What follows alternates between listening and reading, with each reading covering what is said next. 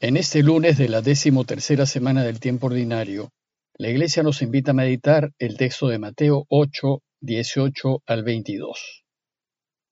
En aquel tiempo, viendo Jesús que lo rodeaba mucha gente, dio orden de atravesar a la otra orilla. Se le acercó un escriba y le dijo, Maestro, te seguiré a donde vayas. Jesús le respondió, Las zorras tienen madriguera y los pájaros nido pero el Hijo del Hombre no tiene dónde reclinar la cabeza. Otro que era discípulo le dijo, Señor, déjame ir primero a enterrar a mi padre. Jesús le replicó, Tú sígueme, deja que los muertos entierren a sus muertos. Vimos que luego del Sermón del Monte Jesús empezó a poner en práctica lo que había enseñado. Y a este respecto Mateo nos presenta tres series de milagros. En la primera serie vimos que Jesús curó a un leproso, al siervo de un centurión y a la suegra de Pedro. Estas curaciones extraordinarias pusieron de manifiesto que ya Dios está reinando y que si hacemos como Jesús pide, Dios podrá reinar para siempre. Esto hizo que algunos entusiasmen y deseen ser discípulos suyos. Pero para seguir a Jesús, primero uno debe quedar fascinado de su persona, fascinado de lo que dice y de lo que hace, atraído por su consecuencia de vida, entusiasmado con su proyecto y admirado por su estilo de vida. Pues él sigue adelante sin tener nada seguro en qué apoyarse, y dispuesto a compartir lo poco que tiene, confiando únicamente en su Padre y en su providencia. Deslumbrado ante la persona de Jesús, uno no puede sino sentirse movido a seguirlo. El problema es que hacerse discípulo de Jesús exige un compromiso fundamental. Y ese compromiso requiere poner a Dios al centro de nuestro corazón y sacar del centro y posponer a un segundo lugar a todo otro amor que tengamos, por más querido que sea. Y de esto trata la enseñanza de hoy. El Evangelio que hemos leído nos plantea la pregunta acerca del discipulado. Pues si bien todos podemos ser discípulos suyos, no todos estamos dispuestos a cumplir con la primera y principal exigencia, hacer de Dios nuestra primera y única prioridad. Pues bien, ahora Jesús nos va a enseñar esto por medio de las historias de dos personas que desean seguirlo y caminar su camino, pero no tienen las cosas muy claras. El evangelista inicia la enseñanza de hoy ubicándonos en la escena y empieza diciéndonos que viendo Jesús que le rodeaba mucha gente, dio orden de atravesar a la otra orilla. Lo rodeaba mucha gente porque estaba cautivada por las curaciones milagrosas que hacía el Señor. Podemos imaginar que luego de ver las extraordinarias curaciones, la gente empezó a correr la voz de lo que estaba sucediendo y muchos salieron a buscarlo. Pero la popularidad incomoda a Jesús. Esta no es un valor en su escala de valores. Y entonces decidió alejarse. Se subió a una barca y dio la orden de pasar a la otra orilla. Ir a la otra orilla significa ir a la región pagana, a tierra extranjera, de gentiles, es decir, ir a pueblos no judíos en donde muy poca gente lo conocía. Pero sucedió que al llegar a la otra orilla había un maestro de la ley, un escriba, que lo reconoció. Y aquí empieza la primera historia. Parece que este escriba, es decir, este estudioso de la ley de Moisés, considerado maestro e intérprete de la ley, había quedado impactado por Jesús. Y entonces se dirige al Señor y primeramente lo llama maestro. Llamarlo así es reconocerlo como a uno que conoce la ley mucho mejor que él, y desea ponerse a sus pies, ofreciéndose a ser su discípulo para aprender de él.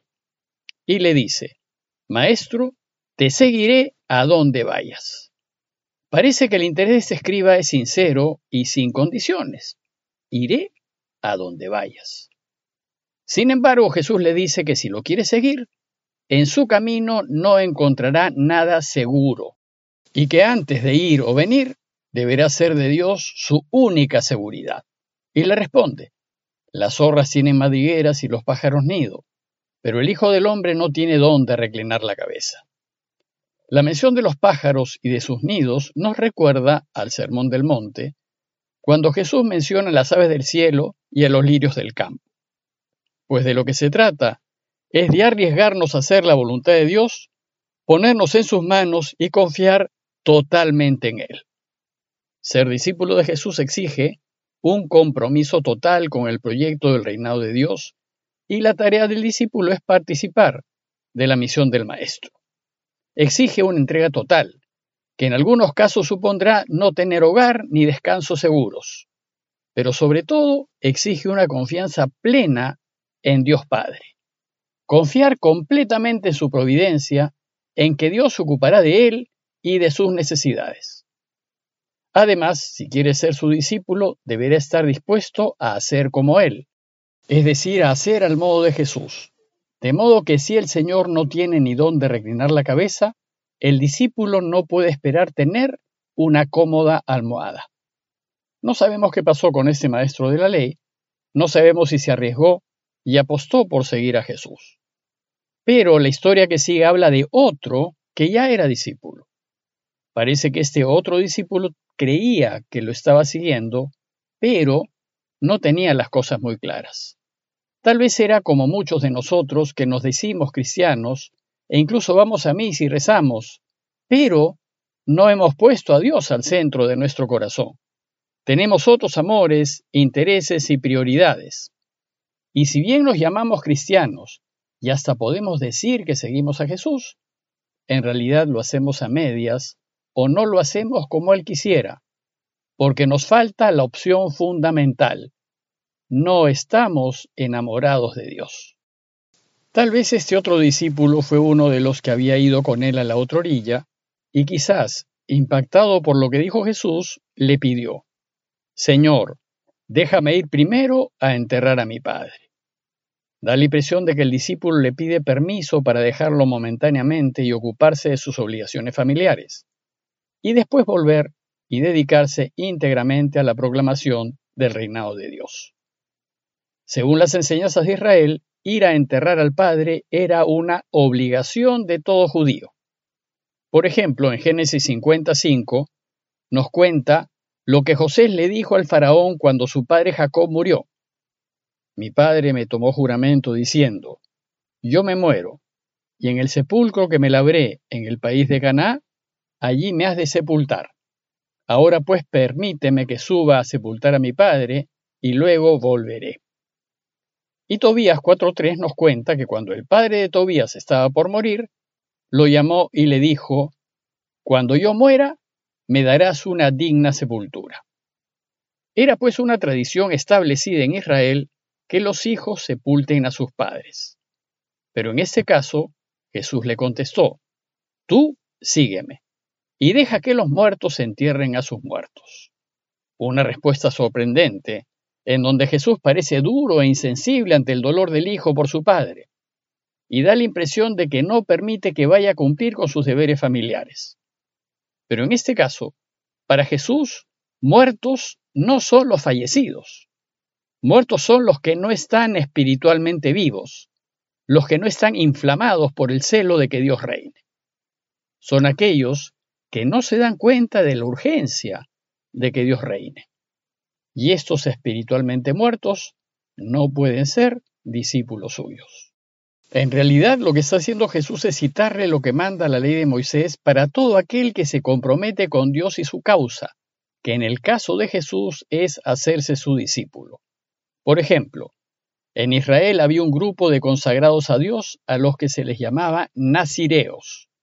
De estos, dice número 6, 5 al 7, mientras dure su voto de nazireato, la navaja no le tocará la cabeza, y no se acercará a ningún cadáver, ni de su padre, ni de su madre, ni de su hermano, ni de su hermana.